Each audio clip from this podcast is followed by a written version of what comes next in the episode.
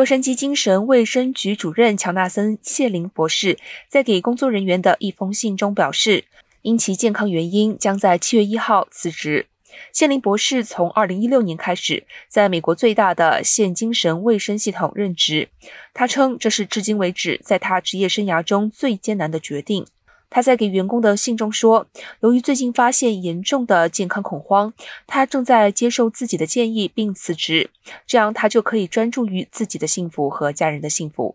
作为主任，他一直负责美国最困难的心理健康工作之一。在无家可归的危机最严重的时候，他在向洛杉矶县监事会报告工作的同时，也在庞大的县官僚机构中工作。在他离开后，董事会可能会确定新候选人之前，选择一名临时董事。